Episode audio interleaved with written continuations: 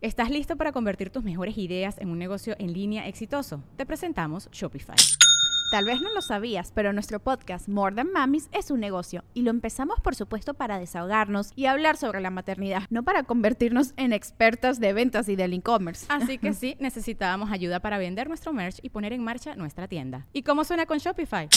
Llegó otra venta. Shopify es la plataforma de comercio que está revolucionando millones de negocios en todo el mundo. Ya seas un emprendedor desde tu casa o desde donde sea, Shopify es la única herramienta que necesitas para iniciar, administrar y hacer crecer tu negocio sin dificultades. Con Shopify puedo gestionar pedidos, envíos y pagos desde cualquier lugar, brindándote toda la información y estadísticas de tus ventas al detalle. Regístrate para un periodo de prueba con tan solo un dólar al mes en shopify.com barra sonoro, todo en minúsculas. Ve a shopify.com barra sonoro para llevar tu negocio al siguiente nivel. Shopify.com barra sonoro. 200, 300, 400, 500, 600, 700. Borre, ¿por qué hay pacas de dinero en la mesa y, y por qué lo estás contando justo antes en medio de un episodio? Pues es mi feria. Yo la puedo contar cuando quiera, ¿no? ¿A ti No, el qué? problema no es con la cuentes, porque lo estás. Porque tú estás. No, que me aventas dinero, porque lo estás contando. ¿Por qué no vas al banco y depositas eso? Me pone nervioso que esté aquí. No, no, los bancos roban. La otra vez hice una compra en línea y me robaron un ma- machine, machine mis datos y mi feria. No creo que haya sido el banco, creo que fue porque no usaste el VPN para proteger tus datos. Sí sabías que para eso lo puedes usar, ¿verdad? No. O sea, lo puedes usar para ver contenido en otras plataformas en otros países, pero también lo puedes usar para cuidar tus datos y que no te hackeen y no te roben tus cuentas. Así es, Borre. Así que toma ese dinerito, saca el que sé que tienes en la caja de zapatos abajo del colchón y ve a una institución donde va a estar bien invertido esa Y cosa. nomás agarras ahí poquito dinero, te vas a nordvpn.com diagonal legendarias. Hay un descuento, te dan un mes gratis, un regalo adicional. Ya con eso vas a tener tus datos seguros. Y no me van a tomar feria ni nada. No, pues si no te roban los datos, ¿cómo te van a robar el dinero? NordVPN. Oye, ¿y todo ese dinero de qué es? Es falso.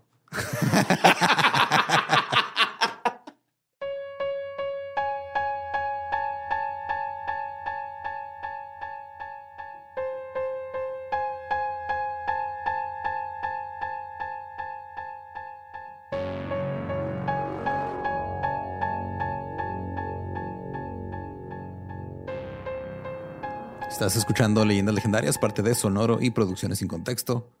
Borra, estás muy lejos. Es que ya tenemos sillas con rueditas y quiero que salga nuestro premio de Radio a un lado mío. Muy bien. Eh, en otras noticias, Insoportable, güey, con esta comodidad. Insoportable. otras noticias este, más importantes que unas simples sillas con rueditas. Empiezan otra vez la los shows en vivo. mundo. Nadie está diciendo que no. Pero ¿sabes qué va a cambiar el mundo también? Nuestro Hijos de. Mothman. ¡Yes! Red Eye, Red Eye, Red Eye. Muy bien. Fechas nuevas de los hijos de Mothman de leyendas legendarias. Este año vamos a ir a ciudades a las que no hemos ido antes. Pongan atención. El día hoy, miércoles, está la preventa para Patreon y miembros de YouTube. Y el día mañana sale la venta general de las primeras tres fechas, que son Tampico, San Luis Potosí y Aguascalientes. 9, 11 y 12 de marzo. Así Salt es. Lake Potosí, De hecho, buscar vamos a- Aguas Hats. a Tampico a buscar ovnis. Claro. Y nos vamos a- Aguascalientes ajá, a buscar chascas. Puras chascas. Yes. Porque la, la esposa que fuimos no había las que De las que dijeron nos dijeron. más chidas. Fuimos a las del Papa. Sí, fuimos al parque del Papa por chascas. Te ¿En bendice. parque del papá? ahí? Sí, güey. Y si él sí se ve Juega ahí básquet rondando, contigo. Ahí y lo sacan el a pasear. Simón, juega básquet. Ajá. Llevan bolsita por si se hace popó, le recogen, güey. Pero ahí en San Luis, Borre nos va a llevar a todos los callejones donde compró cosas ilegales. Ah, sí. Así es. Peyote, peyote. Pero sí, peyote. si ustedes quieren este, aprovechar la preventa antes de que sea la venta general, vayan hoy, hoy mismo, hoy miércoles nada más, ya sea Patreon o en las membresías de YouTube, en cualquier nivel, este tiene acceso a la preventa. Aparte de contenido extra y todo. Y en Patreon, el nivel más alto, tienen dos boletos y tienen la oportunidad de estar con nosotros en el backstage antes del show. Entonces, si quieren eso, nada más califica el día de hoy para Tampico, San Luis y Aguascalientes. La venta general empieza mañana jueves.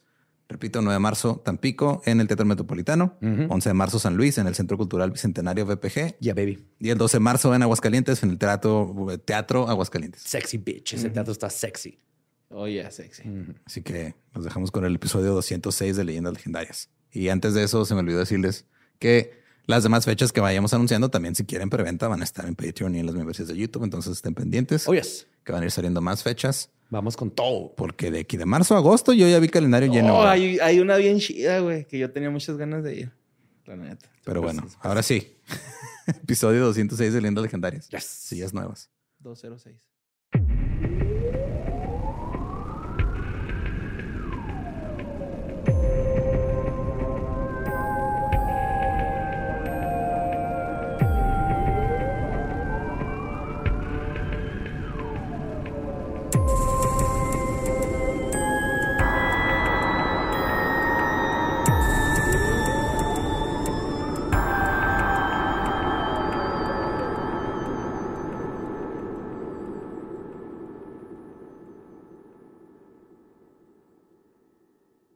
Bienvenidos a Leyendas Legendarias, el podcast en donde cada semana yo, José Antonio Badía, le contaré a Eduardo Espinosa y a Mario Capistrán casos de crimen real, fenómenos paranormales o eventos históricos tan peculiares, notorios y fantásticos que se ganaron el título de Leyendas Legendarias. Eh, Welcome a otro miércoles macabroso a esta saga mormonosa en la cual me acompaña. Miércoles mormonoso. Sí.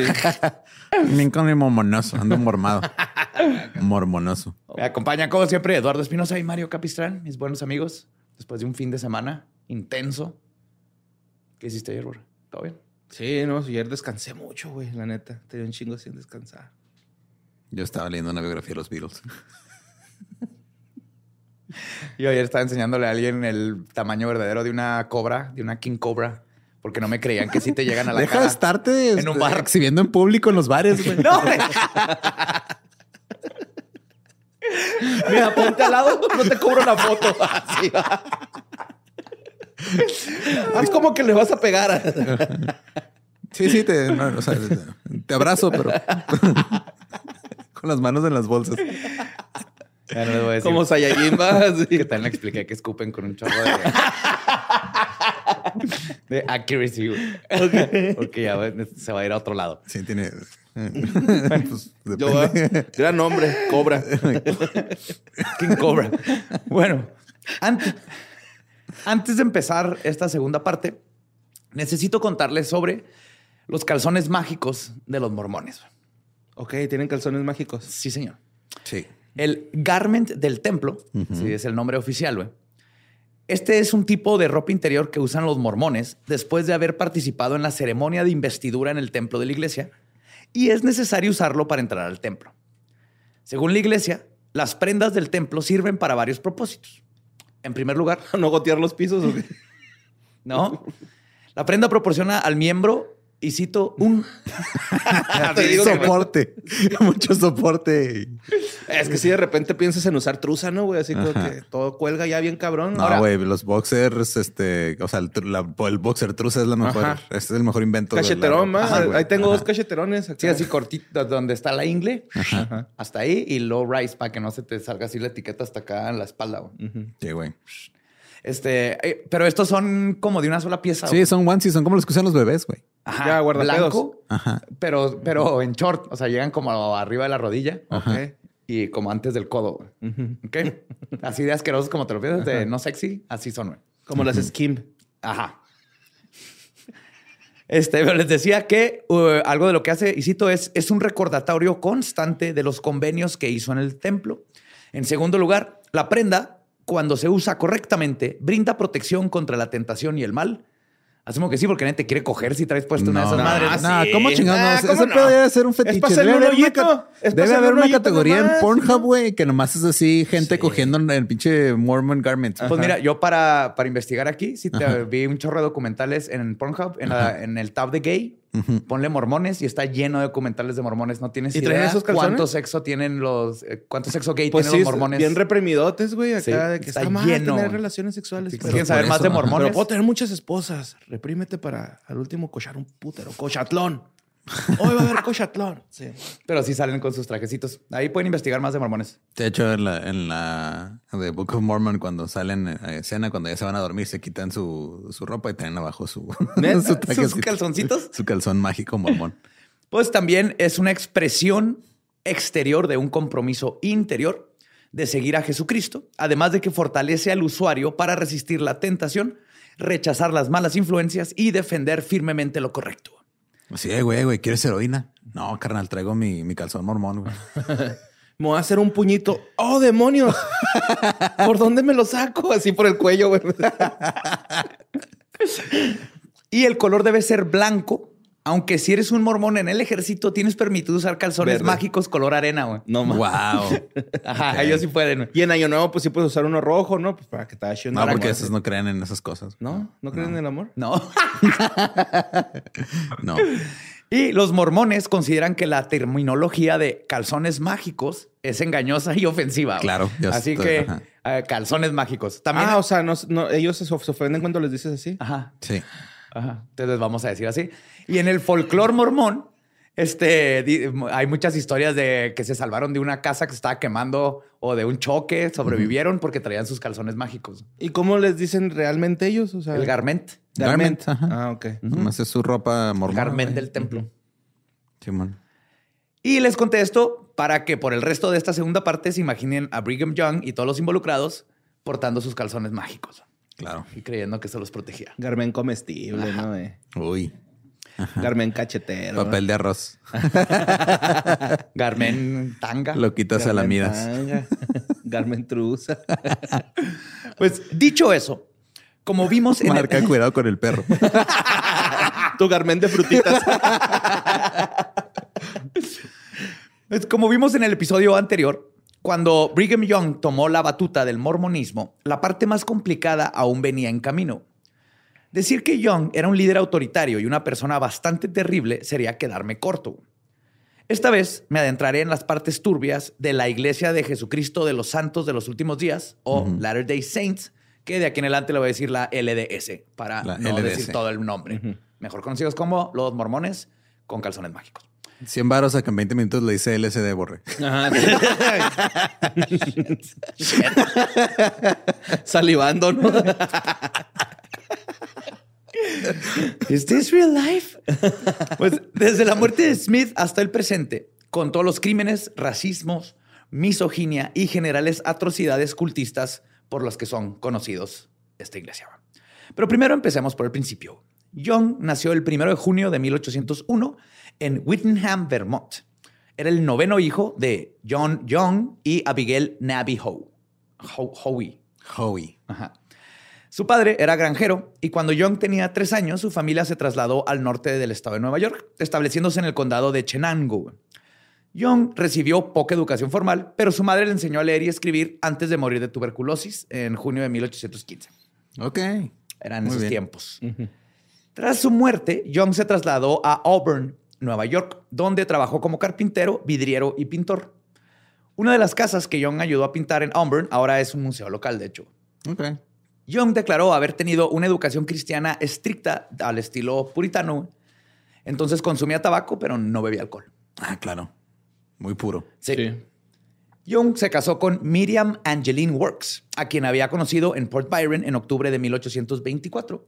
Su hija, Elizabeth, nació el 26 de septiembre de 1825 y en 1828 llegó a Menden, Nueva York. El padre, los dos hermanos y la hermana de Young se habían mudado a Menden antes que él. Ahí en Menden, Young conoció por primera vez a Heber C. Kimball, uno de los primeros miembros de la LDS. En algún momento de 1830, Jung conoció el libro del Mormón a través de una copia que su hermano, Phineas Howe, había obtenido. Porque ese tiempo no era fácil, Ajá. ¿Cómo lo consigues? de- no te llegaba como los Reader's Digests. pues Jung... Me vas a un consultorio ahí a leerlo, güey. O a un motel. Sí, A un motel gringo. A una estética, ¿no? gringo, ajá. En 1800, este, ah, no, perdón, Young, irónicamente, no aceptó de inmediato las afirmaciones divinas del libro del Mormón. Entonces, en 1831, cinco misioneros del movimiento de los santos de los últimos días fueron de la rama de la iglesia en Columbia, Pensilvania, a predicar en Mendon. Un elemento clave de las enseñanzas de este grupo era que predicaban dones espirituales como hablar en lenguas y decir profecías. Esto lo experimentó Jung cuando viajó con su esposa Miriam y Herbert C. Kimball para visitar la rama de la iglesia en Columbia. Después de conocer a Joseph Smith, Jung se unió a la Iglesia de Cristo el 9 de abril de 1832 y ahorita va a quedar muy claro por qué fue que siempre sí lo convenció el mormonismo en lugar de ser puritano. Ok. Como mencioné en la parte 1, durante su estancia en Nauvoo, Joseph Smith introdujo la doctrina del matrimonio plural entre los líderes de la iglesia. Claro. Ajá. Young realizó las ordenanzas de sellanamiento para dos de las esposas plurales de Joseph Smith a principios de 1842, poniéndoles a lo propio en prácticas coercivas de inmediato. Young le propuso matrimonio a Martha Brotherton, que tenía 17 años en ese momento y había emigrado recientemente de Manchester, Inglaterra. ¿Qué pedo? No perdió tiempo Young. Sí, fue de, ah, que puedo tener dos, tres, ¿cuántas? A ver. ¡Blasfemos! Sí, güey, así se, se convenció. ¿eh? Sí. Entonces, Sí, ves. Blasfemos, esta no es la palabra de Dios. Que puedo casarme con una niña de 12 años. Bendito el señor Mormón Moroney. De volada, güey. Pues Brotherton firmó una declaración jurada diciendo que había estado encerrada en la oficina de Smith durante dos días mientras Jung y otros estaban tratando de convencerla de que aceptara la poligamia, güey. porque obviamente las mujeres no eran Ajá. este, como que no les, no les preguntaban güey, si querían. No, aparte no es, no es como que fuera de dos vías el pedo. O sea, nada más era un güey puede tener un chingo de esposas, pero una mujer no podía eh, tener un chingo de, de esposos o de amantes. No, o sea, Sí, no era una relación abierta, abierta. No, güey. No, era súper cerrada. No era poliamor. ¿Qué? Avi. Es que no era abierta por Ajá. completo. Sí. Mientras estuvo en Nauvoo, Nauvoo, se casó con Clarissa Decker, Ujú. Clarissa Ross. ¿Y lo explicaba todo? Clarissa Ross sí, pero de segunda mano. con, con- con fallas, güey, ¿no? Sí. Emily Doe Partridge, Ok. Louisa Beeman, Margaret Maria Alley, Emmeline Free, Margaret Pierce y Sina Diana Huntington, güey. O sea, No tiene dos. Margarets y dos Clarisas. Sí, Para no confundirse. Sí, güey. sí, más fácil, güey. Clarisa, no, tú no, la guapa. Ah, perdón, mi amor. Ah, la- Estas esposas le dieron hijos después de mudarse a Utah. güey. También se casó en Nauvoo, pero no tuvo hijos. Aquí se casó con Augusta Adams Cobb, Susana Snively, Elisa Boker, Ellen A. Rookwood y Nama K.J. Carter. Ocho de los matrimonios plurales de Jung en Nauvoo fueron con viudas de Joseph Smith. No solo heredó el cargo, sino también el harem de Smith. güey. Wow. Ok. Terminó con 55 esposas este güey. 55. 55 esposas, no mames. No mames. No mames, güey. Pobre cabrón. Pobres las esposas, güey. Ah, también él, los dos. Yo creo. Sí. Sí, sí, sí. Saludos, Dano. Hijo, güey. Sí, sí, sí, sí, güey. Prepárate el miércoles para dormir, güey. Preparando el, la- el sillón, güey. Aquí este, pues, te escucharías al Rambo en el sillón de allá atrás. Pues, en junio de 1844, Jung viajó de nuevo al este para solicitar votos para Joseph Smith en su campaña presidencial. güey. Mientras Jung estaba fuera, como sabemos, Joseph Smith fue asesinado por una turba armada que irrumpió en la cárcel donde esperaba juicio por cargos de traición. ¿De acuerdo? Oh, no. Oh, no. Oh my God. No se puso su calzón mágico antibalas. Levanta glúteos, ¿no? Y te protege de las balas. Me lo estoy imaginando en el infomercial, así, güey. En Galilea Montijo. Con este calzón mágico. Sobrevive ataques de perro. Edificios en fuego. Y Con Cuauhtémoc Blanco, ¿no? Te saldrá cuello. Güey. Pero abajo así de no apta para sobrevivir turbas enardecidas. Jung no se enteró del asesinato hasta principios de julio. Young, perdón, no es Carl Jung, es Young. Durante la crisis de sucesión que siguió a la muerte de Smith, surgieron, obviamente, varios aspirantes al cargo del presidente de la iglesia. Que acuérdense que, o sea, para ser el, era el presidente de la iglesia porque era un mesías. Claro, o sea, era, era el elegido, era un güey que llegó el ángel y le dijo, eh, güey, en tu patio hay unas placas. Ajá. Entonces se supone que el que seguía tenía que ser un profeta. Ajá, un chingo salieron así, eh, este, a mí me visitó un ángel anoche. Dijo que yo soy el que debe seguir y que me Ajá. puedo quedar con tres, cuatro, cuatro de las esposas de Smith. Ajá. Literal, eso empezó a pasar. bien vergas que llegara uno que, güey, pues a mí en la noche me visitó un lobo que hablaba, ¿no? Así, y todo lo que tú estás diciendo de tus placas dijo que no, que lo anuláramos. Ahora vamos a creer en el lobo. Y aullan todos. A la, "Au". estaría en verga, ¿no? Una religión de lobos, güey. Sí. Suena como que tienes muy, muy un buen rato pensando, ¿verdad? chido. pues estaría vergas, güey. Sí, estaría muy chingón. O sea, andarías ahí por la vida, caminando, Ajá. Ujú. aullando, güey, Ajá. en manada. O sea, no andarías solo nunca, güey. Pol- poliamor, ahí está, ¿no? Andarías siempre con alguien.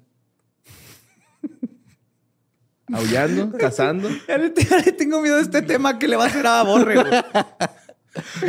Llegaste a un sus culto, alabanzas, güey. y su alabanza va a ser loba de Shakira. La loba de Shakira, este. La Los loba bajo lobos la van a lluvia. ser la loba bajo la La lluvia. bamba va a ser el himno no nacional de. Bueno, durante la crisis de sucesión que siguió a la muerte de Smith, surgieron varios aspirantes al cargo de presidente de la iglesia. Sidney Rigdon, el miembro sobreviviente más antiguo de la primera presidencia de la iglesia, argumentó que no podía haber sucesor del profeta fallecido, que él debía seguir siendo el portavoz de Smith y convertirse en guardián de la iglesia. Dijo, yo no soy profeta, pero sigo siendo como que lo, lo, lo lideré. No, Eso no se Como vale. lobo. ese- ajá. Dos así en las puertas, güey, vigilando la, custodiando la entrada. Sí, man. Pero ese güey está siendo demasiado sensato, güey. Va a valer madre. Valió madre, güey. Young, este, Young argumentó que la iglesia necesitaba algo más que un portavoz. güey. Entonces, Young afirmó tener acceso a la revelación nueva, güey, para conocer la elección del sucesor por parte de Dios, debido a su posición como apóstol de Joseph Smith. Y ahí es donde Dios dijo, tú si eres apóstol, tú debes de ser el mero mero de la iglesia. Y así es como les chingó la iglesia a todos, porque este güey fue demasiado bueno. güey. Ajá. Qué Ok. huevos de cabrón.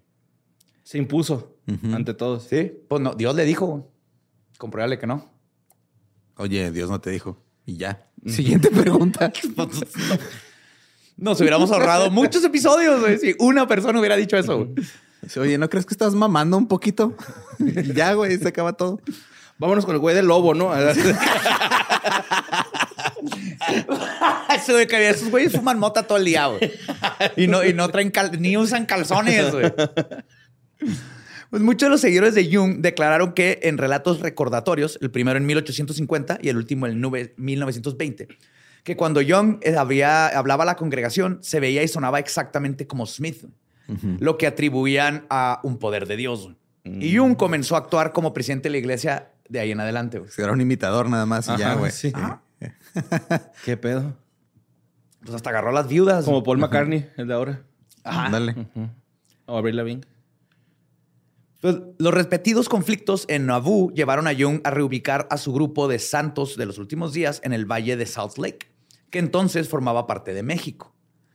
Porque obviamente ahí se separaron un chorro de mormones. Para cuando Jung llegó al destino final, este había quedado bajo control estadounidense como resultado de la guerra con México. Entonces Jung llevó- llegó al valle de Salt Lake el 24 de julio de 1847, fecha que ahora se reconoce como el Día del Pionero en Utah. Que en, ese, en, en esos tiempos, pues los gringos eran así de, acabamos de ganar ese terreno, no hay ni madre ahí. Entonces los mormones dijeron, nosotros vamos, y dijeron, sí, sí, sí, váyanse nomás para poblarlo Simón. y que empiecen a hacer cosas. Eran los pioneros o los llamaban los frontiermen, porque literal iban moviendo la frontera. O sea, te- imagínate que no conoces el territorio y dices, ah, mira, esta es la nueva frontera. Entonces los frontiermen iban a las fronteras del territorio conocido y luego se iban más para allá y así es como iban ganando. Iban dejando grupos. Iban- Entonces, ajá, ibas dejando este, establecimientos ahí que luego se hacen y que este, Una tiendita, ¿no? tierra Levantaron y- unos arrotes y Sí, luego, güey, los no, ya, hay- ya tiendita ajá. ahí, güey. Esos eran ya- los, los trading posts donde ponían este, las, o sea, sí, literal, sus tienditas, sus estaciones de trueque. Simón. donde iba Leonardo DiCaprio a pelearse con osos y Ujú, así. Ándale, ahí. sí. Ajá.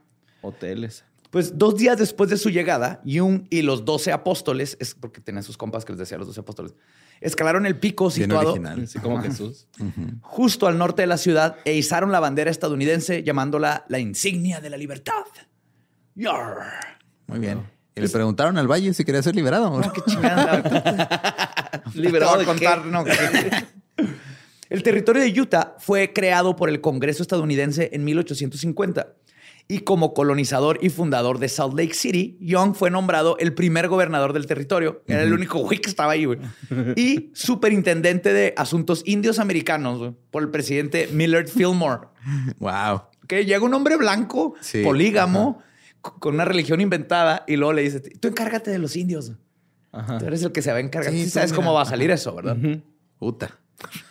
Puta madre. Estás guardando esa, Yo, también- yo también lo venía acá. ya lo veas. Te empiezan los ojillos así. Empieza a temblar el párpado izquierdo, güey. Sí. Ay, güey. Esto fue el 3 de febrero de 1851. Ahora, eh, Brigham tenía derecho a un salario de 1.500 dólares anuales Ok. por ser gobernador y al ser nombrado superintendente de asuntos indios recibía mil dólares adicionales. Era un chingo de lana para ese tiempo. un chingo, Simón.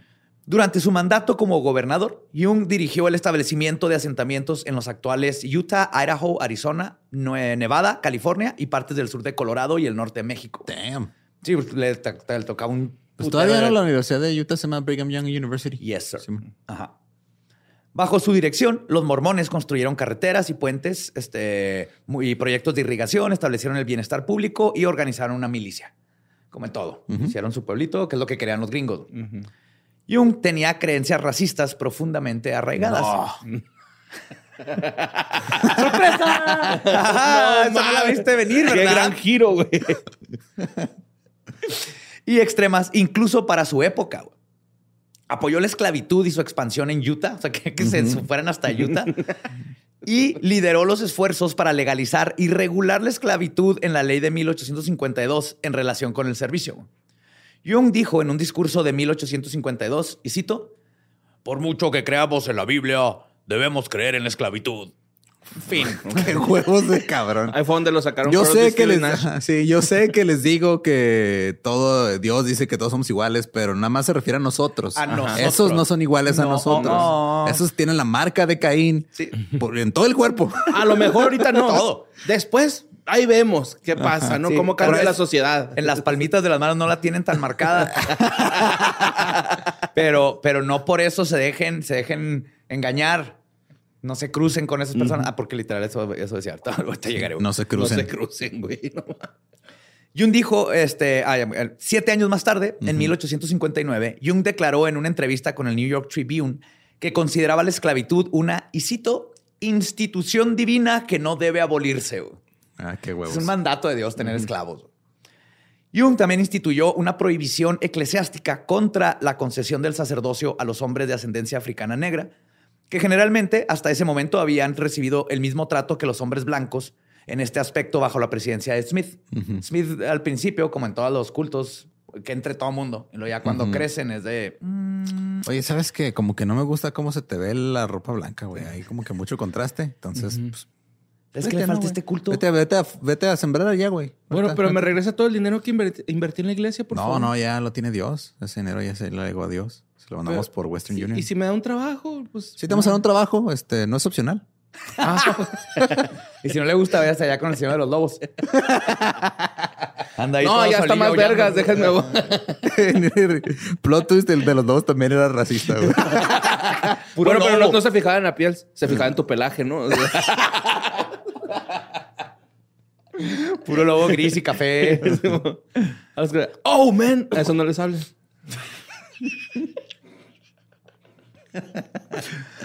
eh, arriesgué, arriesgué. Pues después de establecerse en Utah en 1848, Young anunció que también prohibía a los negros participar en los ritos del templo mormón. En muchas ocasiones, Young enseñó que a los negros se les negaba el sacerdocio porque eran, y cito, la semilla de Caín. ¿Y si era piel canela? Así como. Entonces, es ¿Tampoco? No, no, nomás Todo, hay un tono, ajá. es blanco y todo lo demás es, es no. Sí, eventualmente pasó una ley que la platicamos en el Dolop, que era la, la regla del- de la gota. O sea, una gota que tuvieras de sangre negra, por así decirlo, o nativoamericana, ya no eras considerado blanco y te mandaban a la chingada. Aunque no fueras mamón. físicamente Lolo, si Aunque, descubres... tus- aunque tus pantones dijeran otra cosa. era- Ajá, te pueden poner un Ajá. pantón, pero si descubrían que tu tatarabuela no era blanca pura, ya con eso tú ya traías. Y eso era en todo Estados Unidos. Entonces los mormones eran todavía un grado más arriba en racismo. Sí. Damn. Yes. Qué culero, güey. En 1863, Jung declaró, y cito, Debo decirles la ley de Dios con respecto a la raza africana.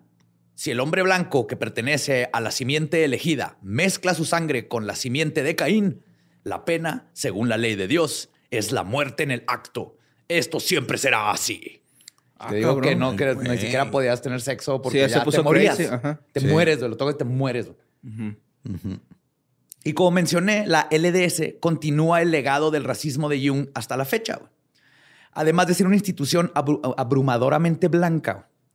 Dentro del libro del mormón existe la idea de que si una persona racializada se une a la religión, podría, y cito, hacerse blanca.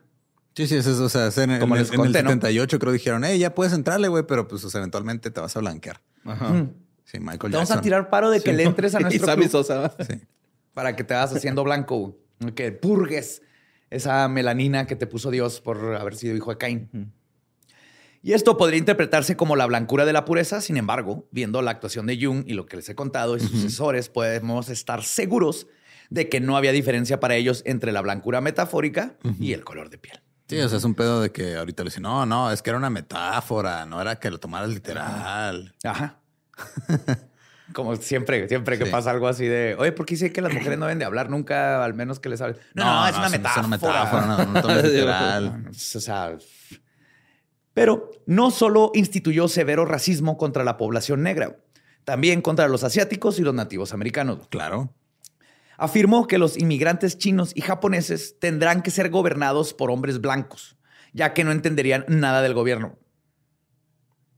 A ver, vamos a agarrar a la civilización más antigua del mundo y le vamos a decir cómo hacer las cosas. Sí, porque no van a entender No nuestra... van a entender nada. Sí, se llama... se La llama- regla de los dos tercios está cabrona de comprender. Eran tres quintos. Tres pues, sí. quintos. ¿Ves? Está cabrona de comprender, güey. Estoy diciendo, más para alguien pues, con problemas de matemática. En la tierra en la que se asentaron los mormones habita un grupo indígena, los timpanogos. Al principio, los, Bien ruidosos esos, güey. sí. Bien sensibles al ruido, güey. los timpanogos toleraron la presencia de los colonos como sucedía siempre, güey. Pues era bien buena onda y la mayoría llegaban y eran de, hola, les enseñamos a cazar para que no se mueran de hambre y luego les partían la madre. Ah, no mames. Y ambos grupos disfrutaron de algunos momentos de amistad mutua. mutua güey. Como de Juárez, güey. Ajá. Sin embargo, después de que tres mormones asesinaran a un hombre de Timpanongo llamado Old Bishop, por según ellos haberse robado algo, los timpanogos se apoderaron de unas 50 cabezas de ganado mormón Ok. en venganza. Jung firmó una orden inmediatamente para exterminar a cualquier timpanogo hostil al asentamiento mormón. Por hostil significaba sí. si tú Porque vas pasando. percibes que es hostil, estaba permitido. Los mormones empezaron entonces a perseguir específicamente a los timpanogos de la tribu del jefe Alce Viejo. Verga ese nombre. Sí, No Alce Viejo. Sí. Como la, como la policía.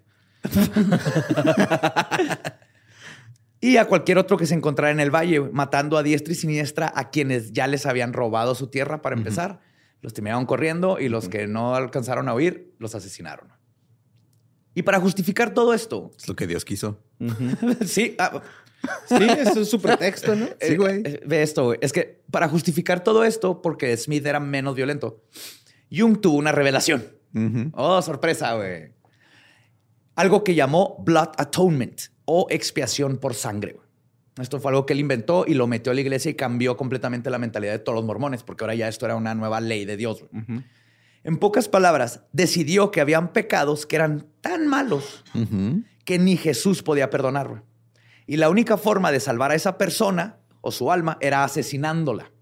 No, Muy bien. seas mamón, güey. Ajá. Entonces era de, güey, es que si te mueres, te- no, no te van a salvar, pero si te mato, Si te salvas. entonces le decía a su gente, güey, les estás haciendo un favor al matarlos. Los estás salvando. Los estás salvando, No mandando al cielo. Y, as- y así justificaban masacrar indios y todo. Oh, Esto está bien culero, güey. De la chingada. pero Espérate, güey. Un ejemplo de uno de estos casos lo explica el mismo Jung en el volumen 3 de sus discursos. Volumen 3. El- ajá. Ok. En el volumen 3. Dice, y cito, güey. Supongamos que entras y encuentras a tu hermano en la cama con tu esposa y atraviesas a ambos con una jabalina. no sé, no sé por Si qué. la jabalina viaja 10 kilómetros por hora y tu hermano está a 3 metros de distancia, ¿Cuánto tarda en venirse tu hermano dentro de tu esposa? No sé por qué este güey tiene una jabalina en su cuarto. Porque es lo porque primero es que le pensó, 1850 y algo, güey. O sea, ¿qué, qué vas a hacer? güey. Porque no había olimpiadas. ¿Para qué necesitas una jabalina si no estás en una olimpiada? Por si tu esposo te está acostando con tu hermano. Ok, ok, continúo. Atraviesas a ambos con una jabalina. güey. Estarías justificado. Ese año la venta de jabalinas subió cabrón, Sí, güey. voy a acabar de abrir un negocio de jabalinas. Simón, no, no lo dudo, güey. Como gobierno. ¿verdad? Así como gobierno corrupto, güey, elaboran esto, güey. Ah, no, estaba tu esposa y veía una jabalina en la pared y así de, eh, eh, eh, ¿Eh? te estoy viendo. Ay, ¿Quieres calificar para los limpias, mi amor? No, no, no, no. Ahí nomás la voy a dejar. A que Se sepas. Tú también, tú también, tú también, tú también, tú también, tú también, tú también, tú también. Así a todas las esposas. O las insertadas a todas, es unas brochetas. una brocheta de esposas. Brocheta de esposas. Sí, pero este güey es como tú, güey. Así con todo tu, lo de los lobos, yo lo- estoy seguro que él tenía esta fantasía de encontrar a su hermano con Nah, güey, esa religión está en pendeja, güey. A los lobos, no mames. Sí, sí, sí. No, güey. Pero Otro soy- mundo sé sería, que se iba también divagado. Está muy mundo. específico esto. güey. Pero entonces dice, "Atra- si atravesamos con una jabalina, estarías justificado. Y ellos habrán expiado su pecado y serán recibidos en el cielo. No.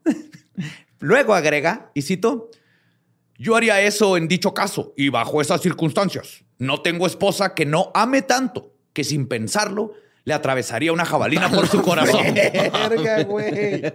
Wow. Este güey está bien loco, güey. Sí, güey, te amo tanto que te mataría para que te das al cielo sin pensar con mi jabalina, porque te está obsesionado con jabalinas este cabrón. Digo, lamentablemente sí piensan muchos, muchos hombres, güey. O sea, literal. Sí, güey. Sí está y culero. él lo hizo canon en la religión, güey. Imagínate a lo que lleva cuando ya un chingo de gente. Lo escuchan, güey. Y piensan que es neta, güey, ¿no? Sí, no Ahí nomás está es culero, neta, es la palabra de Dios. Ajá. Y ahora tienes poder absoluto sobre las mujeres y además te dan permiso de matarlas o de matar a quien te caiga mal que sea diferente a ti, güey. Porque les está haciendo el favor de mandarlo al cielo. Es bien peligrosa esa ideología, güey. En ese momento vibraron todos los timpanongos, güey. Ah, Algo me lo va a pasar. Al ser desmayado, algo va a pasar. ¿Qué? ¿Qué pasó? Regresando al desmayo.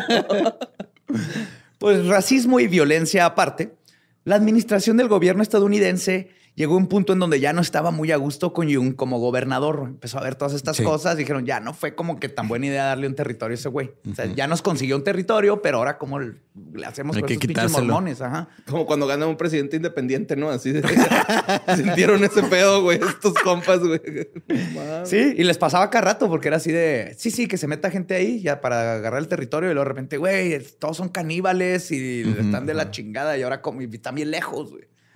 Entonces, este, él no los dejaba actuar con suficiente autoridad en el territorio y quería formar su pequeño estado exclusivamente mormón, que esto también les empezó a preocupar porque el- pues, apenas Estados, Estados Unidos, así como que ya tenemos sus territorios y todo, y ahora les salen estos cabrones con que se van a separar, básicamente. Entonces, durante 1857 a 1858, el presidente James Buchanan envió fuerzas estadounidenses al territorio de Utah en lo que se conoció como la Expedición Utah o the- la Guerra de Utah. Sí.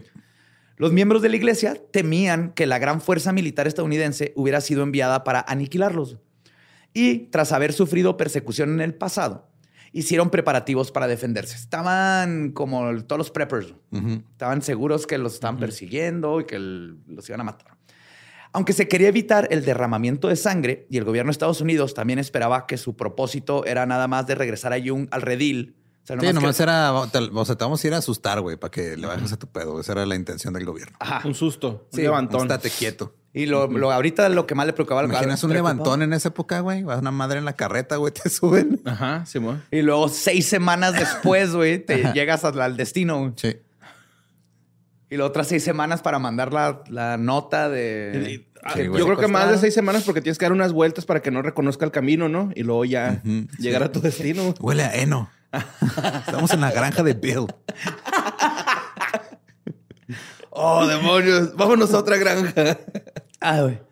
Pero este, el- mientras el gobierno de Estados Unidos estaba preparando todo para que no hubiera pérdida de vidas, ambos bandos estaban preparados para la guerra aún así. O sea, ellos no querían pedo, pero pues iban Pero con sus sí, rifles. sí, sí. y El presidente mormones- Buchanan les dijo, hey, oigan, vamos a la guerra de Utah, pero no la vayan a hacer de pedo. Ajá. Vez hubiéramos pensado en otro nombre, ¿verdad? La, la plática, el diálogo de Sí. Utah. No, no, no, no, no. El enfrentamiento entre la milicia mormona, este, llamada la Legión de Nauvoo, y el ejército de Estados Unidos supuso la destrucción de algunas propiedades y breves escaramuzas en lo que hoy es el sureste de Wyoming. Pero no hubo batallas entre las fuerzas militares contendientes. Se trataba de algo más parecido a una guerrilla. Ujú. Salían unos mormones en sus calzones, güey, aventaban ahí unos balacillos. Piu, piu, piu, piu, piu. Sí, estaría muy confuso para un militar que llegas, llevas tu uniforme, tu equipo y todo. Y digo, señor, señor, vienen 30 güeyes en calzones mágicos, Pero como son armados con jabalinas. Oye, güey, ¿Qué pero- hacemos? Coronel Espinosa, ¿qué tipo de magia? Estoy preocupado. Pero como son soldados, traen su calzón pedos esos Esos- de arenosos, güey. Entonces Sí, están camuflajados y ¿Qué hacen esos antebrazos y piernas, cabezas flotantes con jabalinas hacia acá, güey? No, pero pues no sé. Con jabalinas. sí, seguro todos tenemos sus pinches jabalinas. Para defender el territorio o por si mi hermano se coge a mi esposa. Siempre listos, los mormones. Arr, arr, arr. En el punto álgido de las tensiones, el 11 de septiembre de 1857. ¿Qué obsesión tiene Estados Unidos con esa fecha? A ver. No No sé. Pero al menos 120 colonos este, procedentes de Arkansas, Missouri y otros estados que se dirigían a California estaban cruzando, tenían que cruzar por Utah para llegar a California, porque habían antes más o menos dos, dos formas de llegar. güey. Una era por el norte, porque tienes que pasar las, las montañas, y la otra era por el sur. Y las dos eran peligrosas. Por el norte era más, menos peligroso, porque la del sur tenías como que una ventana muy específica. Es lo que le pasó al Donner Party. Sí, que era, luego se empezaba el clima bien culero y terminaban ahí canibalizándose porque ya no tenían comida. Ajá. Porque un- luego haré el tema de Donner's Party, está muy interesante, pero fue por un güey que se los transió, básicamente. Simón. que también le fue la chingada, pero fue de, ah, sí, yo sé cómo hacerle. Y no sabía, y se perdieron la ventana y se quedaron atorados en el invierno. Entonces estos se fueron por arriba, tienes que cruzar por Utah y luego llegabas a California. Este... Estos colonos, güey, estaba lleno pues, de hombres, mujeres y niños desarmados, güey. Eran colonos nada más que iban a buscar una nueva vida en Hollywood. Y eran vistos como problemas para los mormones. O sea, los mismos mormones dijeron, what the fuck, y si se asientan aquí y luego nosotros queremos el territorio. Es que qué horrible ha de ser que llegue alguien más a las tierras que ya son tuyas y se pongan a vivir ahí, güey. La ironía, güey. La ironía. güey. Y el alce desmayado ahí a un lado. Háblale al joven alce. Y aunque no A tuvieron... ver, póngalo a olor a alcohol. Ya será alce despabilado. Y aunque no tuvieron nada que ver, eran culpados por el viejo rechazo y violencia contra los mormones. Sí, además se están desquitando contra ellos. Ajá. Y empezaron ahí con esto del Blood Atonement y todo, a decirle a todos, y van a llegar estos güeyes, se van a poner, y entonces van a hacer su asentamiento, y luego el gobierno nos va a quitar el terreno, y luego se va a llenar de gente blanca, y cómo nos vamos a hacer. Es gente blanca, pero es otra gente blanca que no somos nosotros. queremos-. Sí, y no trae calzones mágicos. Güey. Y entonces, ¿Cómo se llaman? ¿Garpels? Garment. Garment. Garment. Garment con acento en la A. Garment. Garment. Eh, ¿dónde quedó? Ah. Y entonces, güey, fueron asesinados en el remoto sureste de Utah, güey, por un grupo de milicianos mormones locales, güey. Les tendieron una emboscada. Ah, no seas mamón. Al principio afirmaron que los inmigrantes habían sido asesinados por nativos. güey. Se disfrazaron de nativos, los mormones, para que aparte le echaran la culpa a los nativos de la, de la masacre. Al principio afirmaron que los inmigrantes habían sido asesinados por eh, nativos, pero se demostró lo contrario. Fue lo bueno. Mormones, vestidos este, como nativos, habían atacado y asesinado a mujeres, niños y hombres de su propia congregación. Sí, ¿por qué viene ese güey con penacho y calzones Y mágicos? garment. hacia acá? Sí, voy. Indios con jabalina. Esto nunca lo había visto. Hmm. y todos se llamaban abdomen tapado, ¿no? Este suceso se denominó más tarde como la masacre de Mountain Meadows. Y los motivos del incidente siguen sin haberse aclarado por completo, pero se especula y muchos historiadores dicen que la orden fue dada por el mismo Young. güey. De hecho, los mormones dicen, no, hay una carta de Young donde dice, déjenlos pasar y tranquilos. Pero los historiadores dicen, güey, esa carta la escribió al día después de que se enteró de la masacre como para, este, a- a- tener un, ¿cómo se llama? Una coartada. güey. Pero todo indica que Jung dijo, no creo esos güeyes. Y juntó a una milicia y los mandó, sacrifíquenlos a todos. Y aparte, disfrazados de nativos para que luego también se fueran contra los nativos el, el ejército de los Estados Unidos. Damn. Pues teniendo en cuenta todos los incidentes, se calcula que aproximadamente 150 personas murieron como consecuencia directa de la guerra de Utah, que duró un año, incluidos los 120 migrantes asesinados en Mountain Meadows. O sea, nada más 30 personas Sí, y fueron 120, inocentes. güey. inocentes. Al final, las negociaciones entre el gobierno y la LDS desembocaron en un indulto total de los santos de los últimos días, excepto los implicados en los asesinatos. Agarraron chivos expiatorios que sí estuvieron involucrados, pero fue de, güey, tienen que caer ustedes dos, si no, no chingan a todos. Entonces, ahí van. Y el traspaso de la gobernatura, eh, de gobernatura de Utah del presidente de, ah, de Young al no mormón Alfred Cumming, así como la entrada pacífica del ejército estadounidense a Utah. Después de este desmadre, Young fue de, bueno, no me quieren a mí, yo me quito, pero se queda Cumming, que era su puppet, güey, de todas maneras, y se quedó todo dentro de los mormones. A pesar de la turbulencia y la abundancia de muertes, la LDS se encontraba en gran estado y en crecimiento cuando falleció Young. Antes de morir en Salt Lake City, el 29 de agosto de 1877, Jung padecía cólera e inflamación intestinal. Se cree que murió de peritonitis por la rotura del apéndice. Sus últimas palabras fueron, Joseph, Joseph, Joseph, invocando el nombre del difunto líder. Yo creí que iba a decir los nombres de sus 55 esposas uno por uno. Clarisa, Clarisa, Clarisa 3, Margaret, Margaret. Ya dije Clarisa. Beverly, Clara, sé que no te llamas Clara, pero siempre te digo Clara porque se me olvidó tu nombre. pues las escaramuzas con el gobierno no se acabarían después de la guerra de Utah.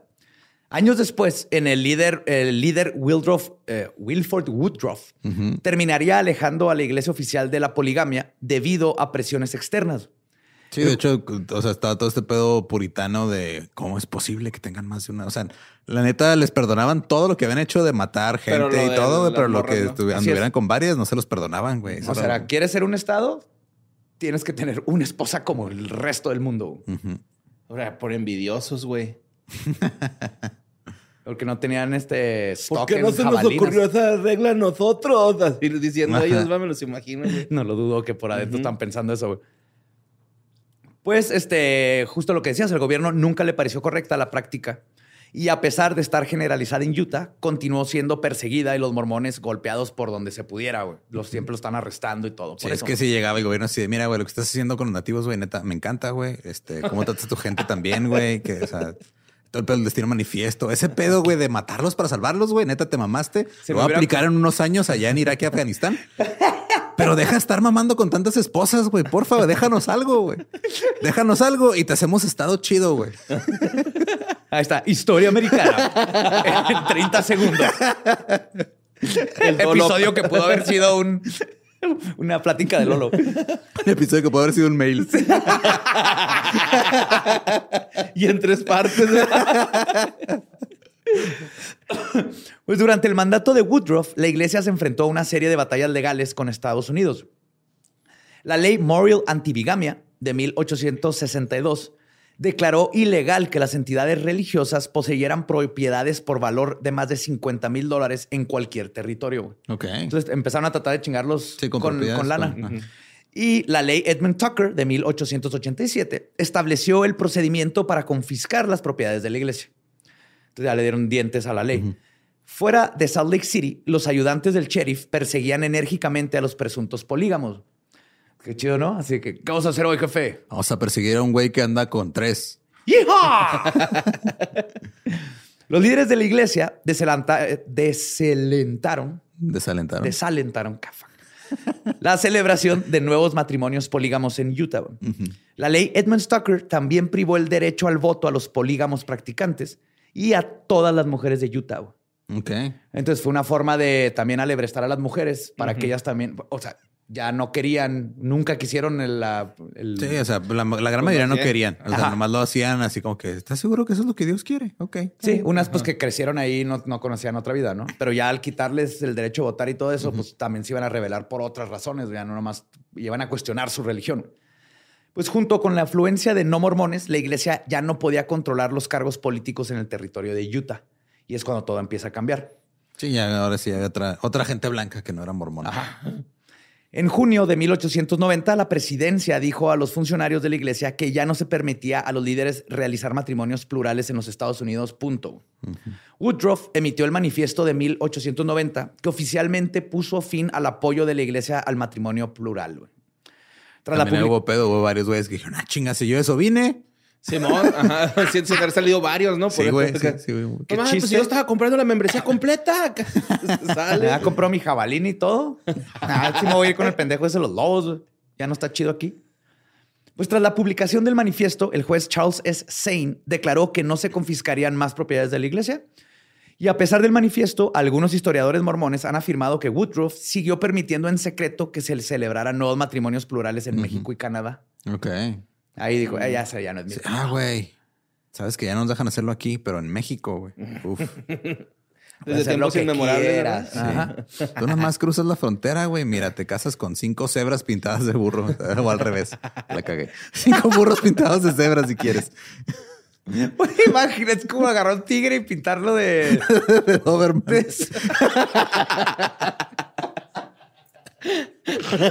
Estaría bien chido, güey. Sí, mira, tú agarras a cinco mujeres católicas, las pintas de mormonas y te casas con ellas en México. en Tijuana.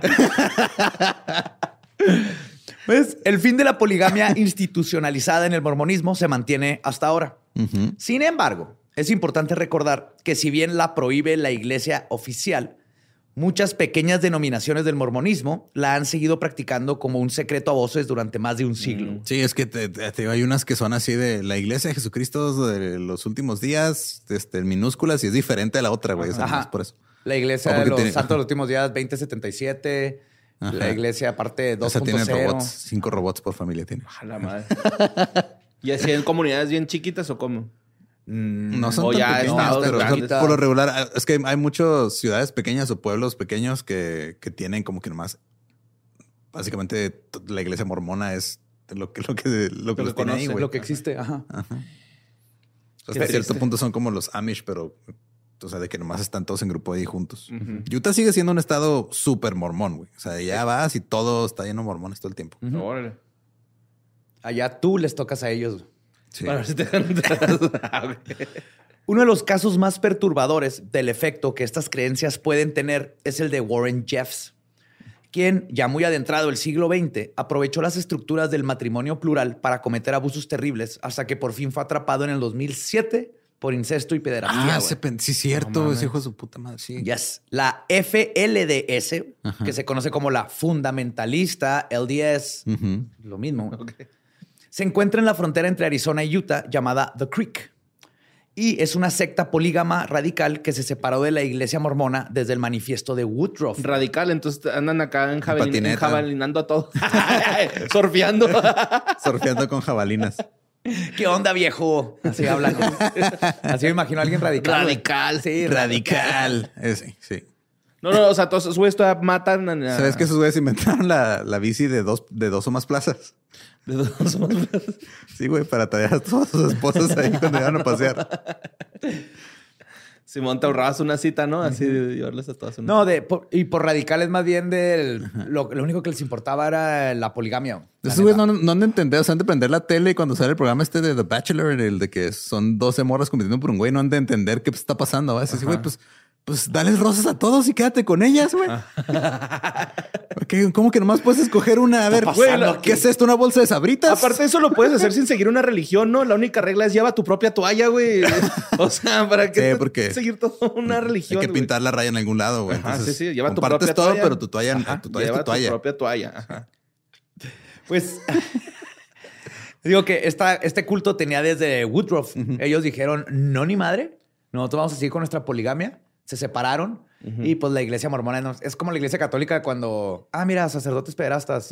Sí, los cambian de lugar y se olvidan. Saben que está pasando, no hace nada. Igual la iglesia, la LDS, que básicamente lo que hacía era nomás este, hacerse la vista gorda. Sí, sí, El sí. día, el día es Sound System.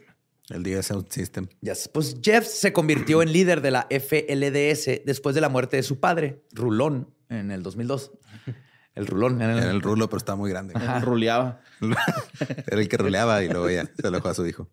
Pues Warren creció en las afueras de Salt Lake City, Utah, y durante más de 20 años fue director de la Academia Alta, una escuela privada de la FLDS situada en la desemboca- desembocadura del cañón Little Cottonwood. Era conocido por ser muy estricto con las normas y la disciplina. Norma, pon atención.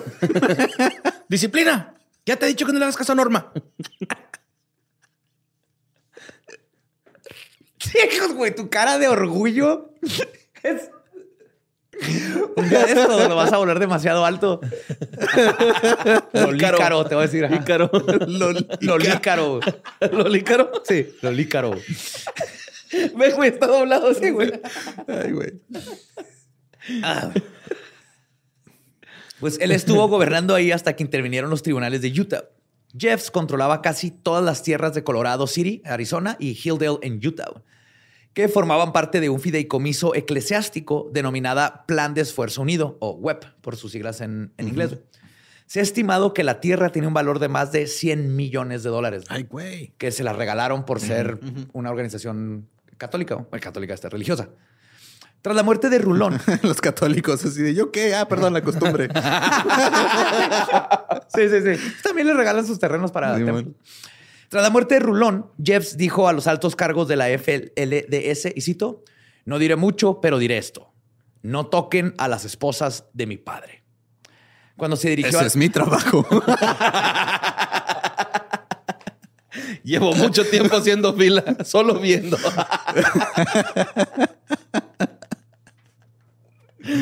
Verga, güey. Cuando se dirigió a las viudas de su padre, les dijo, y cito, ustedes mujeres vivirán como si padre todavía estuviera vivo y en la habitación de a un lado. ¿Infelices? Ay, las morras, verga, con güey. nuestra con- contra nuestra voluntad. En una semana se había casado con todas las esposas de su padre, menos con dos. Wow. Una semana güey, le tomó. ¿Y las otras dos qué? ¿Por qué no? No sé. Yo creo que no se dejaron o no Sí, sé. No, no le gustaba cómo hacían los pancakes. Ok. Si tú no. No bajaba la tapa del baño, ¿va? por eso. Y de hecho, bueno, una sí se, una se negó a casarse con Jeffs y posteriormente se le prohibió volver a casarse. güey. Ok. Ajá. Mientras que la otra, Rebecca Wall, huyó del recinto de la FLDS. güey. Entonces, por eso. Naomi Jessop, una de las primeras este, de las antiguas esposas de Rulón en casarse con Jeffs, se convirtió posteriormente en su esposa favorita y confidente. Con el único individuo en la iglesia de la FLDS con autoridad para realizar matrimonios, Jeffs era responsable de asignar esposas a maridos. También tenía autoridad para disciplinar a los miembros masculinos de la iglesia, reasignando sus esposas, hijos y hogares a otro hombre. Qué huevos. Eh, eh, bájale tu pedo, pinche Billy, porque si no, güey, tu esposa se la voy a pasar al Joaquín, güey. Y tu hijo se lo va a dar a Armando. Ajá.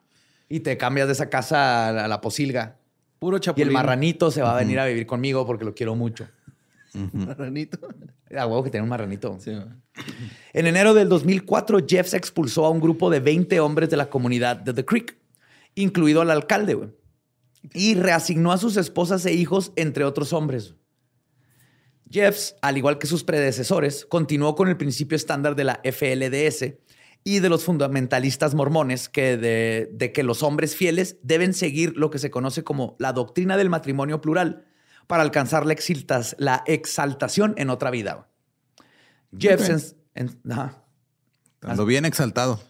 Llévame, Diosito. Ya Estoy listo.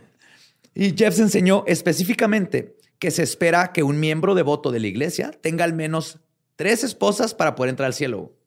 Ok. Mínimo. Es un requisito. Es un requisito. Tres esposas, este, IFE, copia atrás Sí. y enfrente. Acta de nacimiento, Simón. Y una jabalina. Y una jabalina. sí. Y de hecho dice que cuantas más esposas tenga un hombre, más cerca está del cielo. Ah, no mames. Pues que lo van, le van a hacer escalerita, lo van a cargar hasta arriba o qué pedo, güey. Ten cuidado. Pues con el tiempo, Jeff se fue embriagando de poder y además de reasignar esposas, de un día para otro decidió que pues, tuvo una revelación, que ya nadie debía tener sexo, escuchar música, leer ninguna clase de libro, ni siquiera la Biblia del Mormón, ni reír en la comunidad. Yo creo que encontró un loophole, ¿no? Ahí, este. No, todavía no están prohibidos los lujos, güey. A la madre. Pero que no para eso se siente la religión, güey. Sí, pero algo, le- algo encontró en el libro o algo así, pero prohibió todo. Que obviamente él sí estaba cogiendo y haciendo todo lo que quería. Claro. Nada, los demás los que no podían. En julio del 2004, el sobrino de Jeffs, Brent Jeffs, presentó una demanda en la que alegaba que Jeffs lo había abusado sexualmente en el complejo de la iglesia FLDS en Salt Lake Valley a finales de la década de 1980. Junto con la escritora Maya Salavi- este, Salavitz, Brent escribió la autobiografía Lost Boy, en la que relata supuestos incidentes de abuso sexual infantil infligidos a él por Jeffs. Sus hermanos y otros miembros de la familia este, también fueron víctimas y todo esto empezó cuando Brent tenía cinco o seis años. Fuck.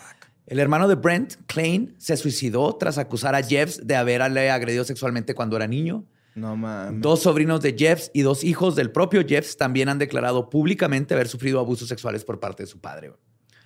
En junio del 2005, Jeffs fue acusado en el condado de Mojave, en Arizona, de agresión sexual a una menor y de conspiración para cometer conducta sexual inapropiada con una menor por haberle, este, por haber concentrado supuestamente en abril del 2001 un matrimonio entre una chica que entonces tenía 14 años y su primo Allen de 19. güey. ¿Qué pedo? Sí, entonces ya el, por haber este, entregado a una, Una menor de edad, sexual menor de Ajá. edad a alguien, él también es responsable. güey. Este.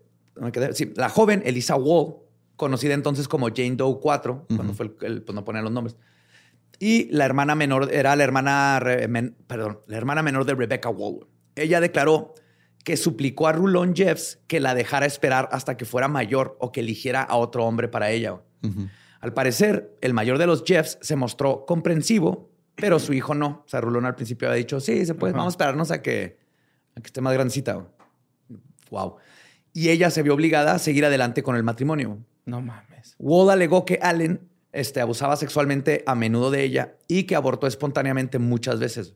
Finalmente, abandonó a Allen y la comunidad. En julio del 2005, la oficina del fiscal general de Arizona distribuyó cárteles de búsqueda en los que se ofrecieron 10 mil dólares por información que condujera a la detención y condena de Jeffs. El 5 de abril del 2006, Utah por fin emitió una orden de arresto contra Jeffs por un delito grave de violación y cómplice de un adolescente entre 14 y 18 años. Ahí es donde dijo, ahora sí, no, sí, sí, se pasó este. Poco después, el 6 de mayo, el FBI incluyó a Jeffs en su lista de los 10 fugitivos más buscados, ofreciendo una recompensa de 60 mil dólares. De hecho, era el fugitivo número 482 de la lista. La recompensa aumentó pronto a 100 mil dólares y se advirtió al público de que, y cito, Jeffs podría viajar con varios guardaespaldas leales y armados. El 8 de junio mamón, del 2006, sí, Jeffs regresó a Colorado City para celebrar más matrimonios con niñas. Era una organización, ¿no, güey? Ya pasada de verga. Sí. Ujú. Y todavía llegaba, ok, esta niña y ah, esta es tuya, esta es tuya, esta es tuya, esta es mía. Eso seguía haciendo a pesar de que lo estaba buscando el FBI. No, güey. O sea, Y traía catálogo seguía- ahí, está haciendo un catálogo, güey. Sí. Y como era el único que podía casar, Y se llama Jeff. Jeff. se apellida Jeffs. Se llamaba Warren. Maldito. Warren güey. Jeffs. El 27 de mayo del 2008, el sitio web de The Smoking Gun publicó imágenes de Jeffs con dos esposas menores de edad, güey. una de ellas de 12 años, celebrando sus primeros aniversarios de boda. güey. No mames, güey. ¿Contrató payasito?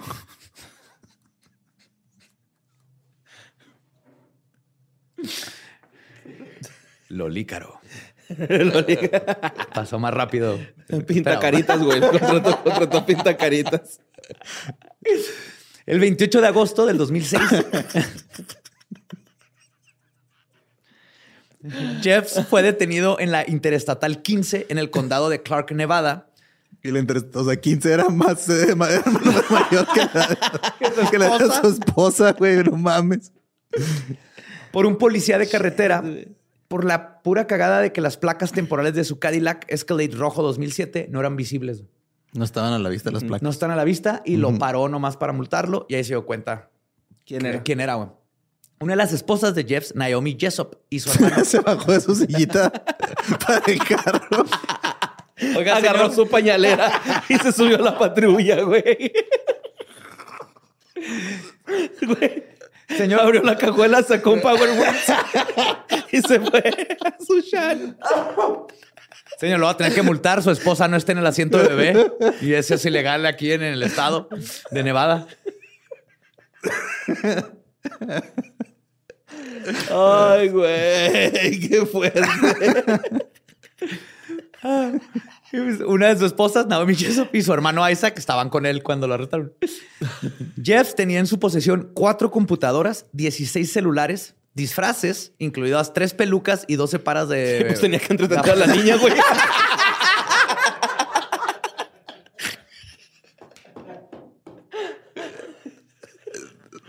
Ay, güey.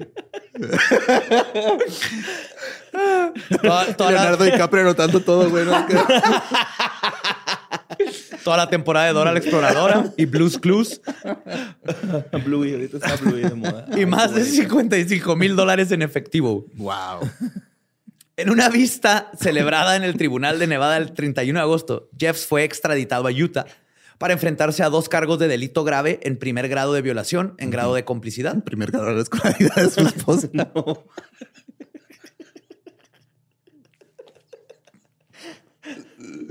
Ay, güey. Cada uno de los cuales conlleva una pena indeterminada de cinco años a cadena perpetua. Los fiscales de Arizona fueron los siguientes en juzgar a Jeffs. En mayo y julio del 2007, Jeffs fue acusado en Arizona de ocho cargos, entre ellos conducta sexual inapropiada con un menor e incesto. El juicio de Jeffs comenzó el 11 de septiembre del 2007. ah, no, ah, no, no lo había notado. Jeffs estuvo recluido en el correccional, este, irónicamente llamado Purgatory de Utah, güey. Así se llama la cárcel. Purgatory. Estaba un- muy contento el güey, ¿no? en un régimen de aislamiento durante todo el proceso. Al final, el- finalizar el juicio, dos semanas después, Jeffs fue declarado culpable de dos cargos de cómplice de violación. Fue condenado a prisión a 10 años, de 10 años a cadena perpetua, y comenzó a cumplir su condena en la prisión estatal de Utah. Pero el 27 de julio del 2010, en un acto de terrible injusticia, el Tribunal Supremo de Utah Ajá, sí, a huevo, güey. Todos son mormones, güey. Así La es. mayoría, güey, lo Así van a absolver. citando instrucciones deficientes para el jurado, güey, revocó las condenas de Jeffs y ordenó un nuevo juicio. Ay, hijos de su perra madre. El tribunal consideró que el juez debería haber dicho al jurado que Jeffs no podía ser condenado por acceso a accesorio a violación, a menos que se comprobara que tuvo la intención de que el marido iba a tener sexo con la, Ah, con la chavita, pendejada, con güey. Elisa. Y entonces, como él no sabía que el marido iba a tener sexo con ella, entonces No. no, no, no, es un accesorio. O sea, no es cómplice, ¿no? Él nomás lo casó. Sí, sí. Así. Yep. Pues a pesar de esto, faltaban los juicios por cargos en otros estados. También iba a ser juzgado en Arizona. Otra vez, decepcionantemente, el 27 de febrero del 2008 fue declarado inocente de cargos sexuales derivado de los matrimonios este, concertados de tres adolescentes con mayores, con hombres mayores de edad. Las víctimas de Arizona ya no querían testificar. Y Jeffs había pasado casi dos años en la cárcel a la espera del juicio. Es lo que siempre pasa, güey. Las víctimas llega un punto en donde está reviviendo esto tan traumático, la Sí, prensa el chingando, otra vez, que el- ves que lo sueltan de un lugar y llega un punto en donde las víctimas ya, por eso necesitan mucho apoyo siempre. Porque Pasan este tipo de cosas. Y entonces el- ah, pasó dos años en la cárcel, más de lo que hubiera recibido si hubiera sido condenado. Sí, mo. Ok. En combinación con los cargos pendientes contra Jeffs en Texas, el juez de la causa concluyó que, y cito, sería poco práctico y necesario hacerle otro aquí. Pues ya, ¿pa' qué, Ya lo soltaron en todos lados. No, ya, ya no. no. Déjalo, déjalo. Ajá. Dijo, nada, ¿para qué lo mandan a Arizona? Porque le faltaba otro allá. Dijo, nah, ya con esto, güey, ya se aclaró. El otro día lo vi comprando 12 Happy Meals. Tú déjalo, tú déjalo. De ser para sus hijas. Y entonces Jeffs fue devuelto a. Utah, güey. En un giro positivo, el 9 de agosto del 2011, Jeffs fue condenado en Texas por dos cargos de agresión sexual a un niño y al fin sentenciado a cadena perpetua. güey. Ok. Entonces se salvó de accesorio, pero, Pero en Texas de- lo agarraron por violación, que ahora sí, Sí, ya fuck you. Una de las partes más Eh, trágicas que- ¿El- ¿El niño era un niño de la iglesia mormona en Texas o, o un...? de, de los niños de su culto. Ah, ok, ok. Sí era... Pero es que el, el culto el, este, el, a- se iba a otros lugares y te casaba, güey. Ajá, ya, ya, ya. Ajá. Entonces en Texas hizo eso y en Texas tenía que ir a corte porque el crimen lo cometió en Texas. Ok, ok. Sí, o sea, No, andaba pues, pensé que había agarrado a un niño X random de Texas, güey, ¿no? Así que no, ni siquiera pertenecía a la religión. Dije, a la verga, güey, ya. No, no, no, todos Estamos hablando de un pedófilo. ¿no? Así, No, ¿no? pues, sí, Pues sí, estamos es un hablando de Sí, pedófilo. pero, sí. o sea, ya... Es que... No, no secuestraba. Ajá, eso es a lo que me refiero, ¿no? Que es... Peor, o sea, los. Era un pedófilo huevón. Pedía domicilio el güey. No mames, güey. No mames, pedía por Uber Eats, güey. Vete a la verga. Oh my God. Trae unos chicken tenders. No seas mamón, güey. Ay, güey. Ah, güey. No, ¿qué? Ah.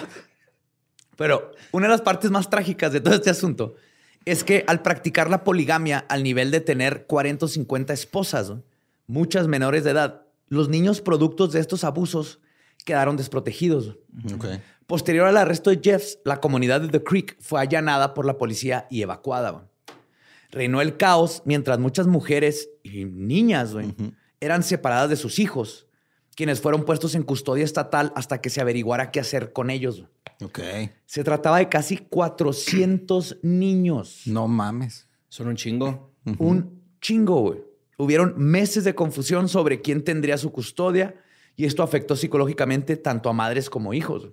Algunos volvieron con sus madres que se quedaron bajo el cobijo de la FLDS. güey. Otros siguieron en custodia estatal.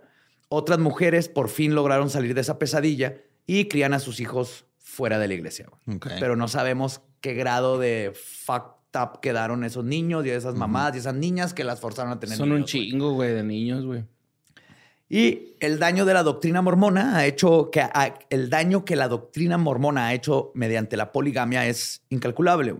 Es una historia de dolor y trauma que parece repetirse una y otra vez. Y como vimos, es algo que no se quedó en el pasado y tampoco se ha quedado solo en los Estados Unidos. En la tercera entrega y final de esta saga, exploraré la relación del mormonismo con México y cómo un culto de esta magnitud ha extendido sus garras y sus crímenes al sur de la frontera. ¿Es tu cara? Sí, güey, está feo. Quiero abrazar a mi niño. Te lo apapachas. Y luego le enseñas la No jabalina. dijo LSD, güey, perdí. ¡Yes! Ahora te picho una guama.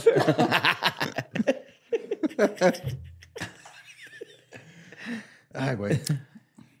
Qué denso. Sí, no me acordaba de la historia de Jeff Sustain, cabrón, ese güey. Sí, sí, sí, pasó bien desapercibida. También ese Young, güey, en ¿no? la Está- vivo Está en la cárcel. cárcel. Forever. Forever and ever. Ya no va a salir nunca. Young, de la de Young sí me la sabía ese güey. Está... Sí. Está pinche, bien pinche loquito, güey. Sí, güey. No, súper, güey, súper. Y es que justo fue el que metió todas estas nuevas doctrinas a la iglesia Es de... el más desquiciado, ¿no? Pues pinche casi prácticamente les dijo, no, sí, matar está bien. Sí, básicamente Vayan, maten. ya tenían el odio y todo esto y este les dio el pretexto de cómo poder hacer lo que quisieran. Y Oiga, pero gatillo. los mandamientos dicen no matarás. Ah, es que le agregó un asterisco. Mira, lee lo que dice abajo la letra chiquita, güey. así es, así es, así es, así es, es exactamente. Simón.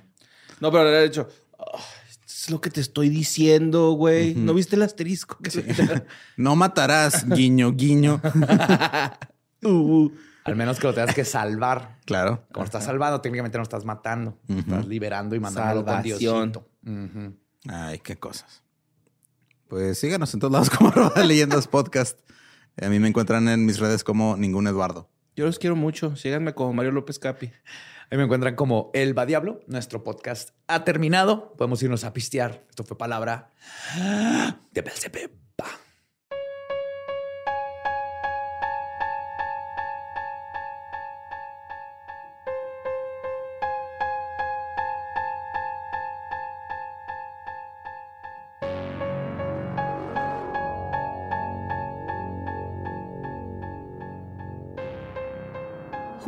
Y esos fueron Los Mormones, eh, parte 2. Ya llegamos al tiempo moderno, en el, en el último, y estaremos todo, no solo en el tiempo moderno, sino en México. Está bien raro que es el tiempo moderno y parece el pasado, güey. Sí, ¿verdad? Todos modos, hablando de esas sí. Sí. técnicas. Ajá. Ajá, o sea, después de 200 episodios de estos, 160 y tantos del dolo, pues sí, güey. Sí. ¿Cuándo fue? Antier, güey. Así, ah, cabrón, ¿Cuándo pasó? espérate, Sí. Sí, si les hubiera contado la historia del Jeffs y no les digo el año, creen que fue ¿Qué algo pasó en que los sucedió 1800? en los 1800. No, Ajá. ya ¿No? pasó ahorita. Y lo que va a pasar el viernes es que tenemos firma de libros aquí en Ciudad Juárez Yes. en la rodadora a partir de la una de la tarde. Si no han visto la publicación en redes, pues ahí en redes está la información. Tienen que registrarse eh, en un link de Eventbrite. Eso nada más es para el control de, de el ingreso ahí en la, en la rodadora. El único requisito es que tengan su libro. Si no tienen su libro, ahí se va a vender. Si ya lo tienen, nomás llévenlo. Llévenlo, firmamos. Sí, y aunque ya tengan su libro, tienen que registrarse en el link, porque si no, y sigan ahí, no están registrados, los van a hacer registrarse de todos modos. No vamos a firmar libros por cuestión de tiempo porque es un chorro de gente. Entonces, lleven el libro. Sí. Y este, y vamos a tener ahí una, una sorpresa. Esperemos les guste. Oh, yeah. Nos vemos el viernes 10 de febrero aquí en. Juaritos, en la rodadora. En Ciudad Juaritos, Ciudad Juaritos. Te robaste el de Guadalajara. Otra vez. El original es de Juárez. ¿Estás listo para convertir tus mejores ideas en un negocio en línea exitoso? Te presentamos Shopify. Tal vez no lo sabías, pero nuestro podcast More Than Mamis es un negocio y lo empezamos por supuesto para desahogarnos y hablar sobre la maternidad, no para convertirnos en expertas de ventas y del e-commerce. Así que sí, necesitábamos ayuda para vender nuestro merch y poner en marcha nuestra tienda. ¿Y cómo suena con Shopify? Llegó otra venta. Shopify es la plataforma de comercio que está revolucionando millones de negocios en todo el mundo. Ya seas un emprendedor desde tu casa o desde donde sea, Shopify es la única herramienta que necesitas para iniciar, administrar y hacer crecer tu negocio sin dificultades. Con Shopify puedo gestionar pedidos, envíos y pagos desde cualquier lugar, brindándote toda la información y estadísticas de tus ventas al detalle. Regístrate para un periodo de prueba con tan solo un dólar al mes en shopify.com barra sonoro, todo en minúsculas. Ve a shopify.com barra sonoro para llevar tu negocio al siguiente nivel. Shopify.com barra sonoro. Okay, round two. Name something that's not boring. A laundry? Ooh, a book club. Computer solitaire, huh? Sorry, we were looking for Chumba Casino. That's right. ChumbaCasino.com has over 100 casino style games. Join today and play for free for your chance to redeem some serious prizes. ChumbaCasino.com. No purchase necessary. Where prohibited by law. 18 plus terms and conditions apply. See website for details.